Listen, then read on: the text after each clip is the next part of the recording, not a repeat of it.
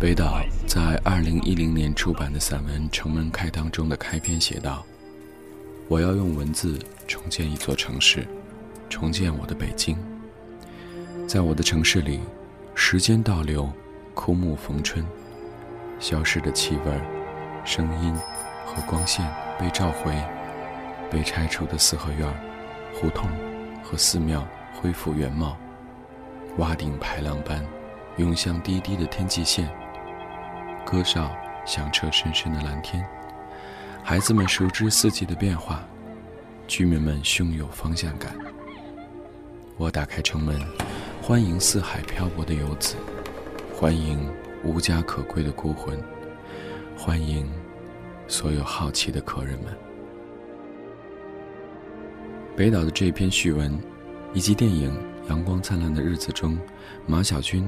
对于少年时代的回忆，寄托了很多像我一样，从未经历过六七十年代的晚辈，对于当年那座城，那座北京城，最一厢情愿的想象。北京变得这么快，二十年的功夫，它已经成为一个现代化城市。我几乎从中找不到任何记忆里的东西。事实上，这种变化已破坏了我的记忆，使我分不清幻觉和真实。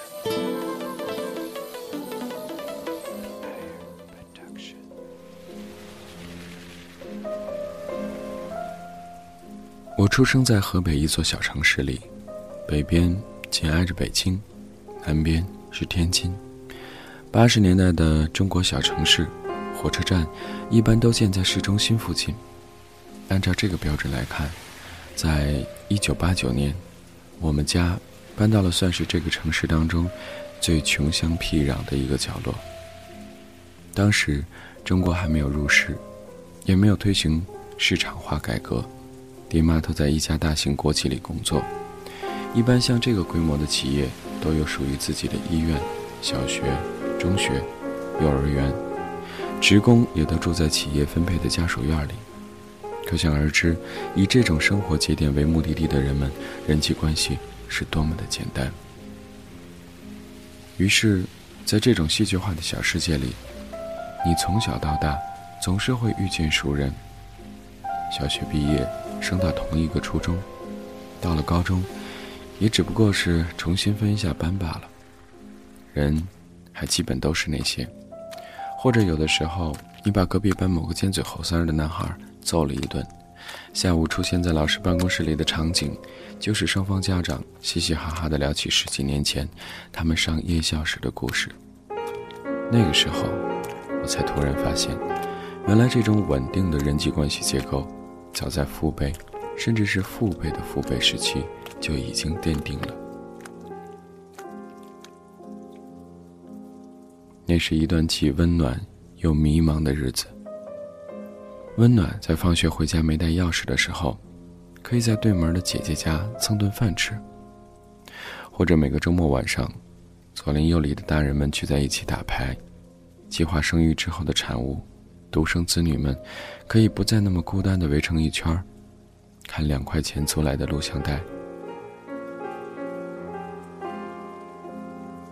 而迷茫。当然，只有一个，你不知道什么时候能够走出这种一成不变的人际关系。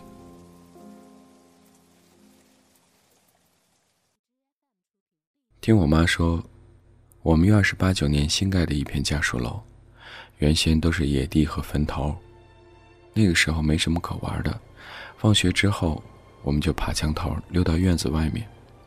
在当时的印象里，院外面就是另外一个世界。两条看不到尽头的河沟交错展开，没有边的田野，还有从没有见过的飞禽走兽。这一切景象，构成了我对自由的最初想法。春天顶着大风，爬一根粗粗的废弃管道过河。胆儿大的张缺德一溜烟的小跑过去，眼都不带眨的。胆小的班长戴耗子跟在后面畏首畏尾，骑着管道，一点儿一点儿的往对岸蹭，最后还被用力踩着管子两头的大家给吓哭了。夏天的时候，肯定就是在河沟里摸鱼或者逮泥鳅。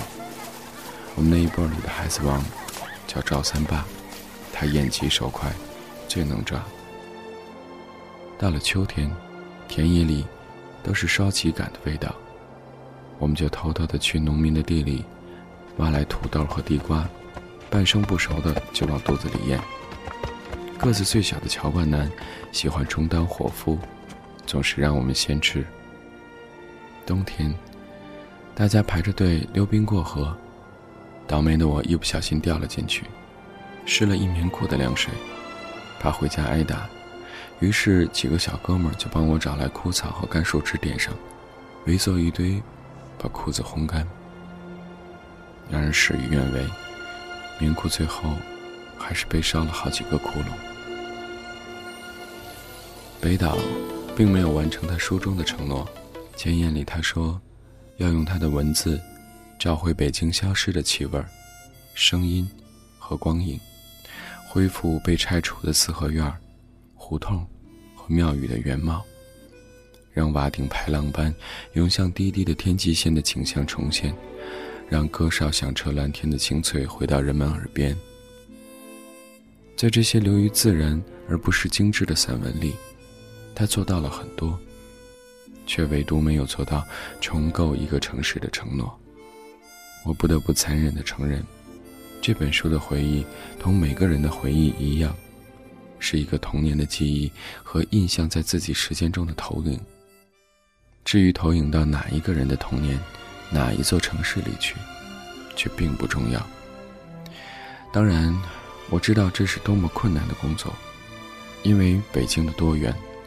北岛试图重构的这个北京，和当代文青们迷恋的百花深处，并不是一个北京；和老舍笔下的市井帝都，并不是一个北京；和梁思成痛心疾首没有救下的巴壁哪吒城，并不是一个背景；甚至和他同龄人四十年后记忆中的童年光影，也不是同一个背景。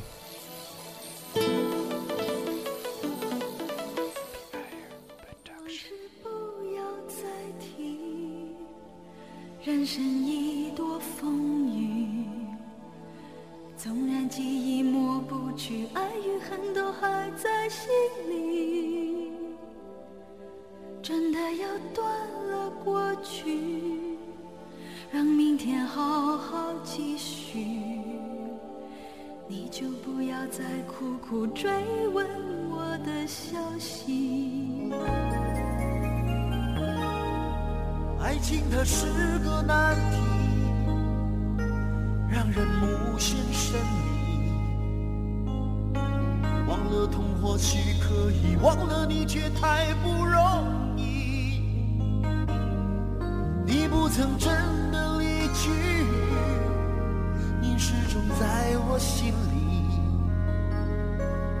我对你仍有爱意，我对自己无能为力。因为我仍有梦依然将你放在我心中，总是容易被往事打动，总是为了你心痛。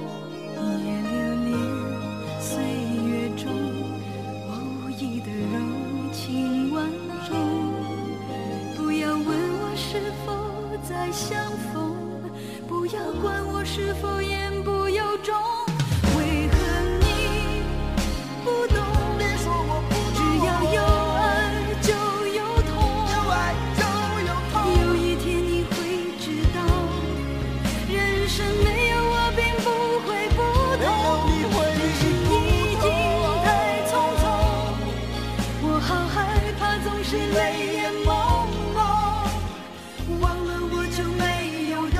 喜欢卢湾，因为这里任何时候都时髦。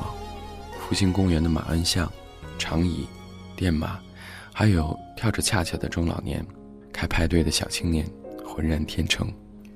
长春食品商店在某种程度上堪称是淮海路一枝花。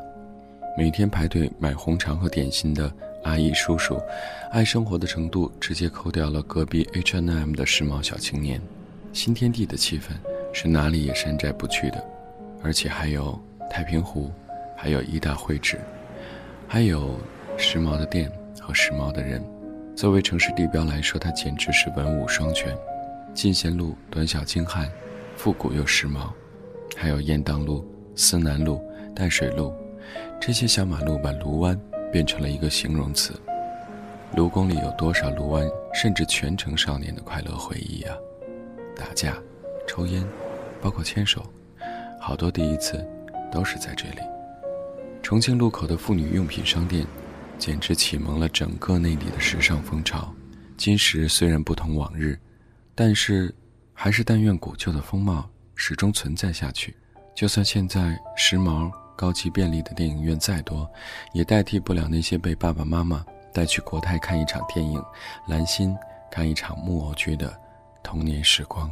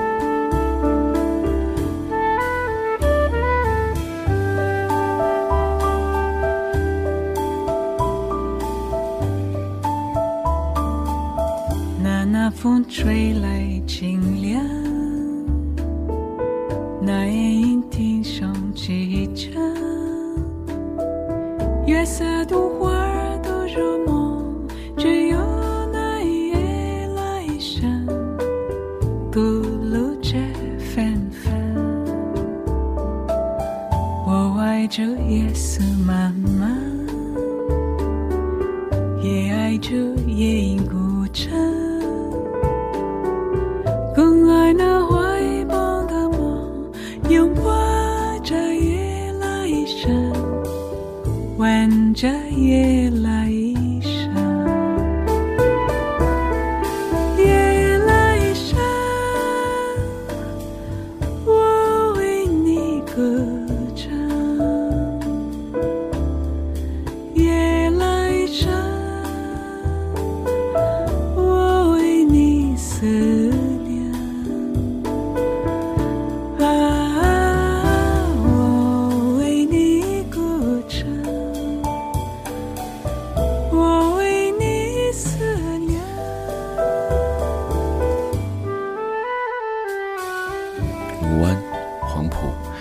表着一种城区气质，北京的宣武崇文也是一样。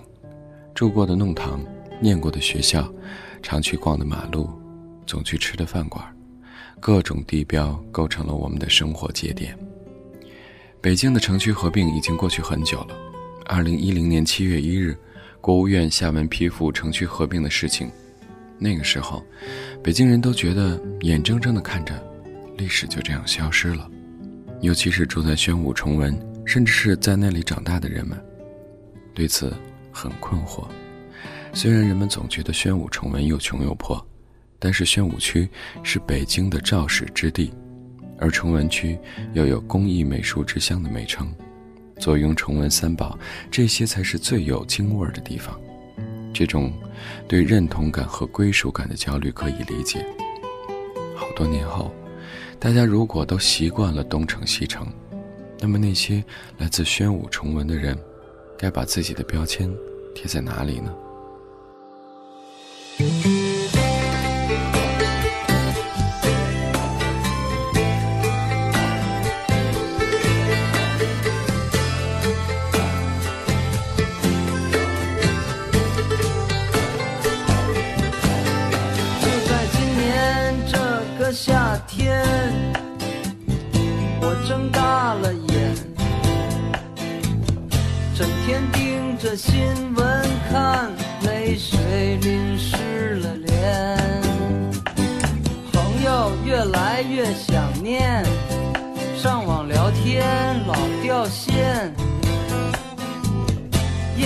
还是总抽烟发愁，赚不到钱。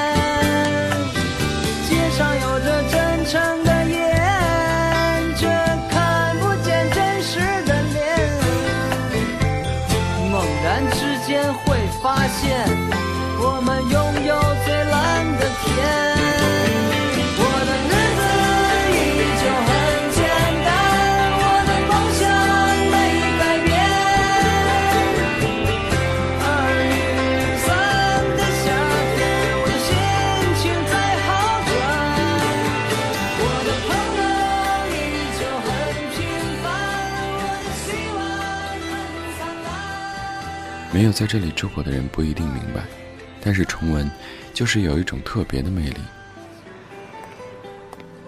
下了地铁之后，一路的地毯延伸到新世界附近，还有对面的国瑞，人总是很多，但是却觉得一点都不吵，而且崇文区这块很适合步行，总是能够给人一种闹中取静的感觉。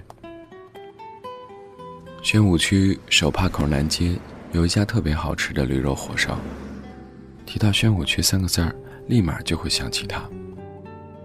崇文图书馆是以前去的最多的地方，地方特别小，不过这个区整个也小，自习室里头也就那么几种校服，好多都认识了，至少混了个脸熟。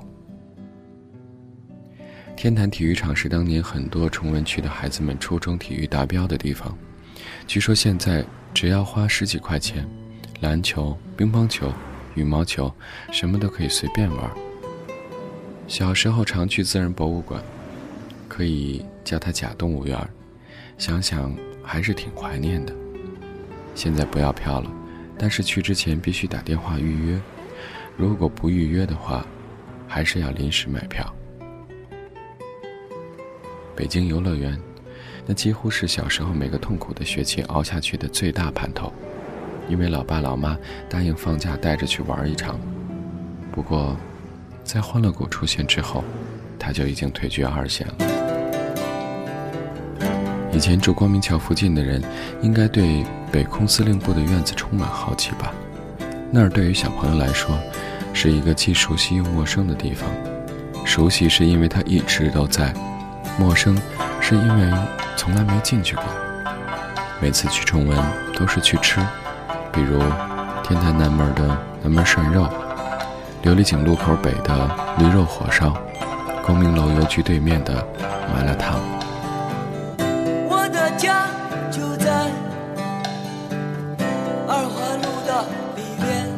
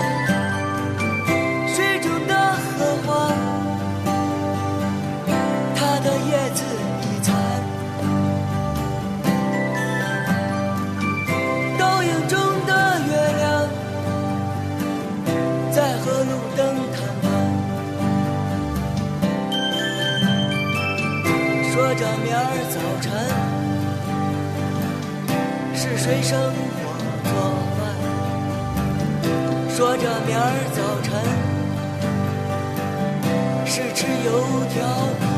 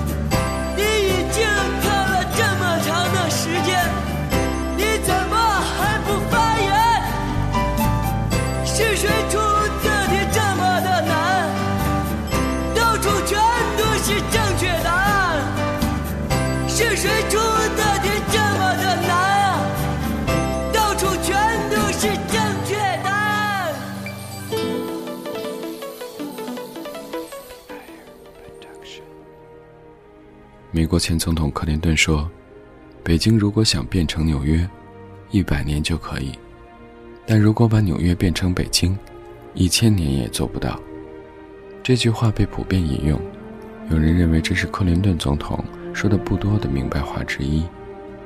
但是这个变化已经开始了，就不能停下来。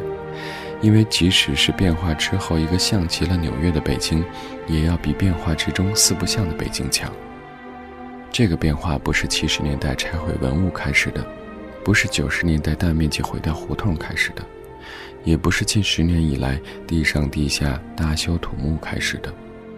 上溯到六十年前，下推至六十年后，我们都处在这个巨大的转折之中。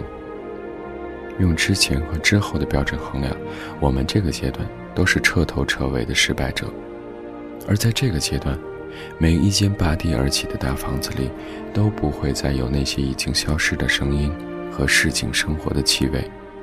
大房子里，缺失了人与人之间的感情，并且像盲人一样失去了前进的方向感。诸如北京和上海的例子还很多。如果说城市进程中的这种变化、改造和合并都是不可逆的话，那我们只能祈求自己能有北岛一样的定力，能在心底守护好自己的那座城市，让时光倒流，让枯木逢春。电影《东邪西毒》里面有这样的一句台词：“当我们不能再拥有什么的时候，唯一能做的。”就是让自己不要忘记。